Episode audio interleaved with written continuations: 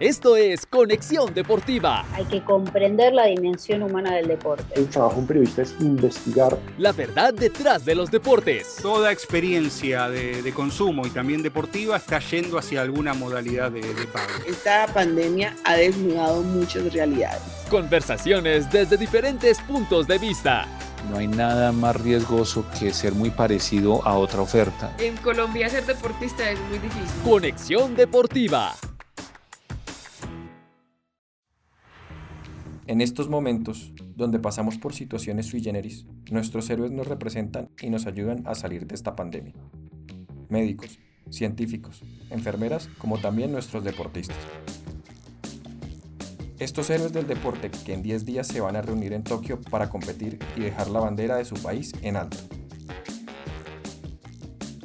Hoy tenemos una heroína a quien le podemos llamar la Robin Hood colombiana no solo por sus triunfos profesionales, sino por lo valiente y luchadora en su vida. De Rolos Media Group, soy José David Zavala, bienvenidos a Conexión Deportiva. Ana, ¿cómo has estado? ¿Cómo va todo? ¿Cómo te encuentras? Hola, hola, un saludo para todos y súper bien, preparándome para afrontar los retos de este año. ¿Cómo va esa preparación hablando de ese tema? Bueno, la verdad ha sido un poco difícil, más que todo al estar en Medellín, porque teníamos cuatro días de, trabajo por tres de descanso, entonces era bastante difícil, aunque lográbamos pues, ser creativos y, y entrenar en la casa, pero no era lo mismo. Pero ya hace más o menos un mes Estamos en Suiza, fuimos a la Copa Mundo, hemos estado acá entrenando en el Centro de Excelencia del Labor Archery de la Federación Internacional y ha sido un progreso bastante importante para la preparación en nuestra, ya que no solo tenemos un cupo en, en, femenino y uno en masculino, sino que tenemos la oportunidad de en los próximos días obtener eh, los cupos en equipos. Eso es importante escucharlo en estos momentos, ya que el tiro al arco en nuestro país es poco conocido. ¿Cómo es esa preparación? ¿En qué se diferencia respecto al resto de deportes debido a la pandemia? Bueno, nuestro deporte es considerado arte y precisión más que más el recurvo es un deporte de coordinación, es parecido pues a lo que vemos en televisión Robin Hood, es disparar una flecha a un objetivo. Y para nosotros eh, ha sido difícil en cuarentena porque digamos que en las casas hemos tenido tan solo cinco metros, inclusive hay un compañero que tuvo que ah, eh, disparar sentado porque la altura no le permitía abrir el arco y competimos a 70 metros, entonces ha sido bastante difícil, pero eh, siempre la creatividad. Yo creo que todo deporte eh, es difícil practicarlo en la casa, no es lo mismo, pero todos los deportistas colombianos, así como lo han visto en redes, somos demasiado creativos para, para poder entrenar porque de verdad nos gusta darle alegrías al país.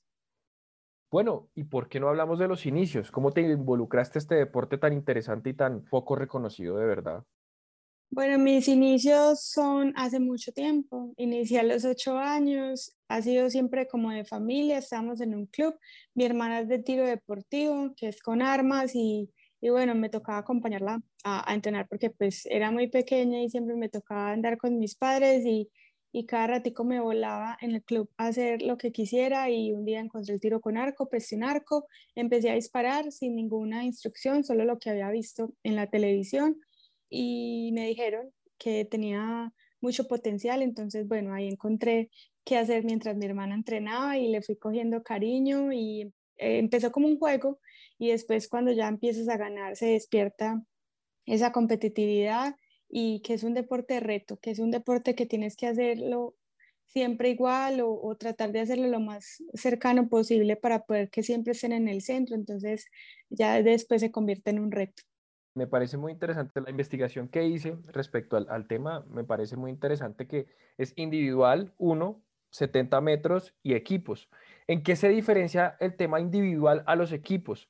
Bueno, la, la diferencia más grande es simplemente la interacción, la dinámica que se tiene en, en el equipo, porque hay cambios. Hay una línea de un metro donde debes esperar que el otro deportista salga para poder hacer el ingreso o vas a tener amonestaciones por parte de los jueces y pues que cada, cada arquero dispara dos flechas, entonces hay una dinámica, hay quien abre, hay quien está en el medio, el que cierra normalmente tiene la presión del equipo, el que abre es la imagen de, del equipo que va a presionar de pronto al otro. Entonces, es una dinámica totalmente diferente porque en individual eres simplemente ahí contigo, quieto, disparando tus tres flechas, vas y recoges, mientras que en el equipo es un poco más de, apoyo. Hay tres, hay tres personas más el entrenador, entonces es, es más divertido, la verdad, es más chévere y tiene uno, digamos, menos tiempo para ejecutar su disparo, incluyendo los cambios, pero de resto siempre va a ser un deporte individual, simplemente en equipo cada uno va a aportar dos flechas a ese equipo vamos a entrar un poco más relajados, vamos a hablar un poco de tu vida personal y hablemoslo con un ping pong. Un libro, cuéntame, un libro que te guste, que estés leyendo en estos momentos. Bueno, lo acabo de terminar, El Milagro Metabólico, me encantó, me gustó muchísimo, ayuda mucho de verdad a ese crecimiento, a darle buena información al cuerpo. Un país que te haya gustado durante todo este tiempo que has participado en diferentes torneos con, con tu profesión. Suiza. Una comida. Uf, demasiadas, pero me quedo con la sopa de arroz de mi mamá. Un hobby que tengas aparte de tu deporte. Colorear. Interesante y te genera mucho para la concentración también, ¿cierto? Sí, me ayuda más que para la concentración a tranquilizarme. Una pasión. El tiro con arco.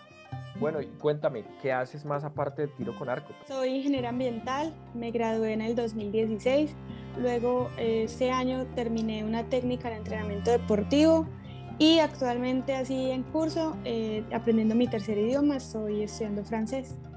¿Cómo fue esa mezcla entre lo académico y lo deportivo? Fue bastante complicado porque tiene uno que, digamos, sacrificar muchas cosas no tuve la vida académica normal de una persona normal que se queda en la universidad, en el colegio, conversando con amigos. De hecho, tengo muy pocos amigos, algunos que me recuerdan, otros que no se acuerdan de mí porque llegaba, me hacían una esquina en el salón, ponía atención y me salía a entrenar. Entonces fue algo súper diferente, pero que la misma pasión por el deporte de pronto no, no era tan importante o no era prioridad, esa sociabilidad eh, en la parte académica. Me enseñó mucho el deporte a ser bastante organizada con mi tiempo, a valorar cada minuto para poder realizar las dos actividades. Fue difícil, no fui la mejor estudiante, pero tampoco fui la más mediocre porque iba a lo que iba. Entonces, difícil, pero, pero se puede. Como todo buen dicho, el que quiere puede un consejo que tú puedas darle a esas personas que, que, están escuchando nuestra entrevista primero y segundo que se quieran involucrar tanto en la industria deportiva o como también practicar un deporte profesionalmente?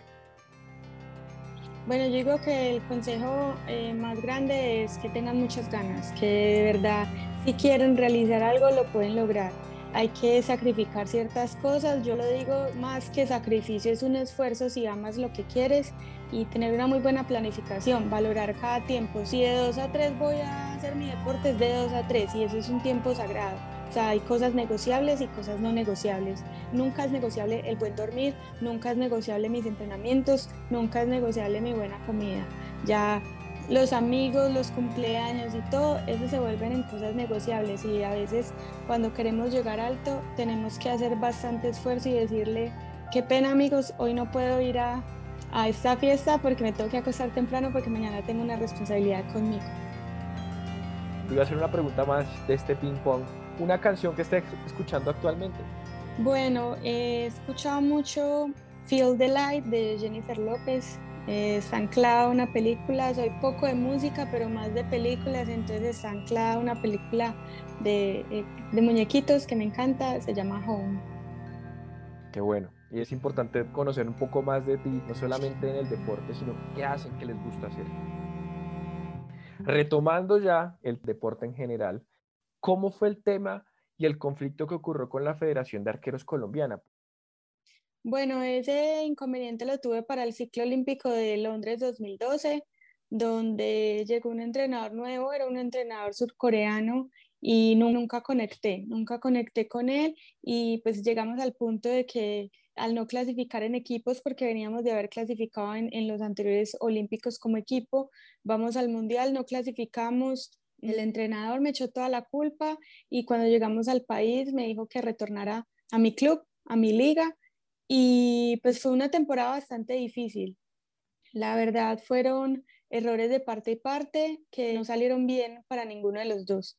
Afortunadamente, tanto la federación como yo, digamos unos meses antes de Juegos Olímpicos, porque no se había obtenido ningún cupo, entramos en razón. Tanto ellos como, como yo aprendimos muchísimas cosas. Fue una temporada bastante difícil para mí a nivel personal, pero cuando se quiere y se tiene mucho amor y, y de verdad se sienta uno a conversar con uno mismo, que es lo más importante, es conocerse, es saber para dónde voy, saber lo que quiero. Siempre tuve presente en mi mente que iba para Juegos Olímpicos, quisieran ellos o no, pero siempre tuve la fe y bueno, a, última hora me llamaron, obtuve el cupo para Colombia y finalmente voy a Juegos Olímpicos. ¿Cómo te has sentido durante ese proceso?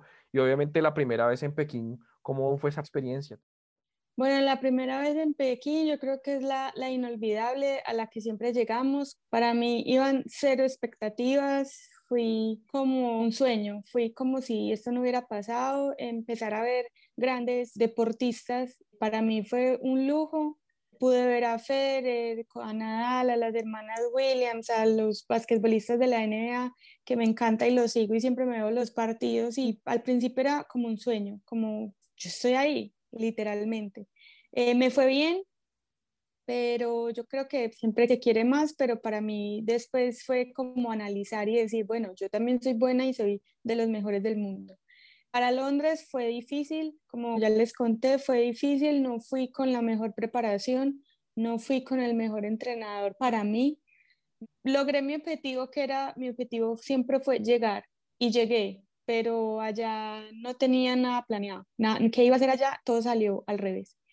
Para Río fue algo diferente, con una muy buena preparación, un muy buen proceso, pero dentro de esa ambición de querer lograr muchas más cosas para Colombia, me lesioné el año anterior, tuve una ruptura en un músculo, no me podía peinar y fue un año muy, muy, muy difícil en donde mi prioridad era recuperarme. Llego a Río con el objetivo de equipos, hice las cosas muy bien. Mi preparación fue más mental porque hacía muchas visualizaciones, no podía disparar mucho.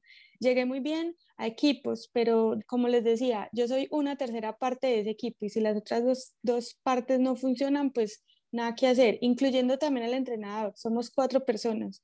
Hay veces el entrenador no funciona, hay veces sí funciona, los equipos, por más, bueno, pasaron muchísimas cosas y no se dio. Y para la individual no íbamos preparados para la individual.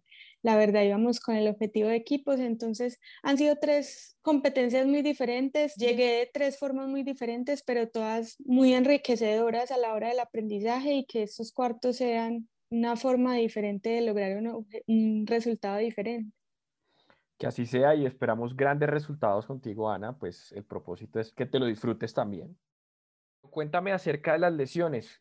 Lo que más, más pasa son las tendinitis de hombro, de bíceps, de tríceps, eh, algunos espasmos musculares en la espalda que generan de pronto inconformidad a la hora de ejecutar el disparo. Son tratables, son prevenibles, pero la verdad y desafortunadamente, uno, somos muy desjuiciados en eso porque algo que aprendí mucho es que el descanso es parte de mi entrenamiento. Y hay veces nos esforzamos más de lo que el cuerpo puede y nuestra mente puede. Hay veces llevamos al extremo y, eso está bien, hay que llevar al extremo, hay que a veces sentir un poquito de dolor, pero también consentirnos, recuperarnos bien, comer bien, dormir bien. Y digamos que ahora, afortunadamente, el deporte ha cambiado y tenemos más fisios, tenemos más psicólogos, tenemos más médicos que nos ayuden a conocer cómo recuperarnos. Yo no lo tuve y lo que pasó fue que tuve de pronto con la ambición de ganar, hacía el doble entrenamiento que mi entrenador me ponía, pero no me recuperaba como era debido. Ana, te quiero preguntar respecto a los patrocinios. ¿Cómo es el tema en el tiro con arco con patrocinios?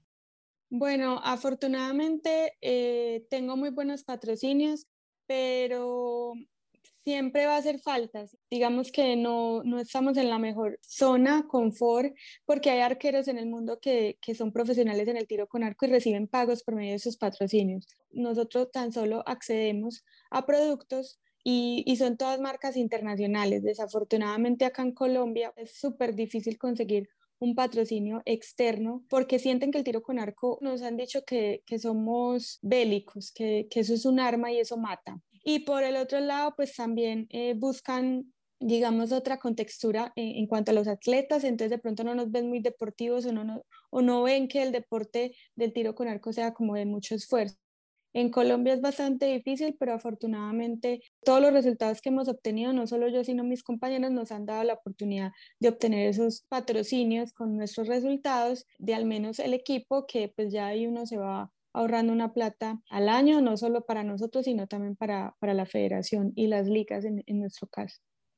¿Qué debe cambiar Sí, yo pienso que las empresas abran un poquito la mente. Con tiro con arco se pueden hacer muchas cosas que de verdad busquen. La Hyundai patrocina la Federación Internacional de Tiro con Arco y se hacen unos videos espectaculares, que no es un arma bélica, que es simplemente dar en el objetivo, que esa es la idea de todas las empresas, de dar en el objetivo, de conseguir, de siempre subir y, y bueno, que yo creo que se informen más y miren que es una buena estrategia que nuestro deporte sea patrocinado y poder sacar parte y parte y, y ganancia del uno y del otro. Por último, Ana, ¿cómo ha sido ese, esa satisfacción de lograr el objetivo como tal? Bueno, los objetivos digamos que desafortunadamente nos miran por medallas y por puntaje, pero siempre los objetivos son internos, son personales. Es esa competencia donde ganes el oro, pero no te sientas satisfecho contigo porque los objetivos de un deportista son diferentes. El enemigo siempre es uno y, y ese es el objetivo, vencerse a uno mismo. Nervios, miedos, expectativas, y pues entre más ganas es más difícil porque más responsabilidad contigo tienes, más, digamos, se permite uno menos el error. Entonces ahí es donde uno empieza como a caer. Pero la satisfacción siempre es, es chévere, eh, digamos, cumplir primero el objetivo que uno tiene como deportista y aportar esas alegrías que nuestro país cada vez las necesita más.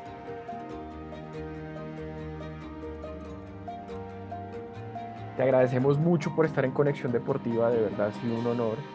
Esperamos que te vaya excelente y te esperamos volver a tener más adelante nuevamente con una nueva conversación y poder conocer mucho más del tiro con arco. Me parece un deporte muy interesante y digno de aprender. No, claro que sí, es un placer, un gusto y muchas gracias por la invitación. Este episodio es presentado por HomeFans, el Airbnb del turismo deportivo.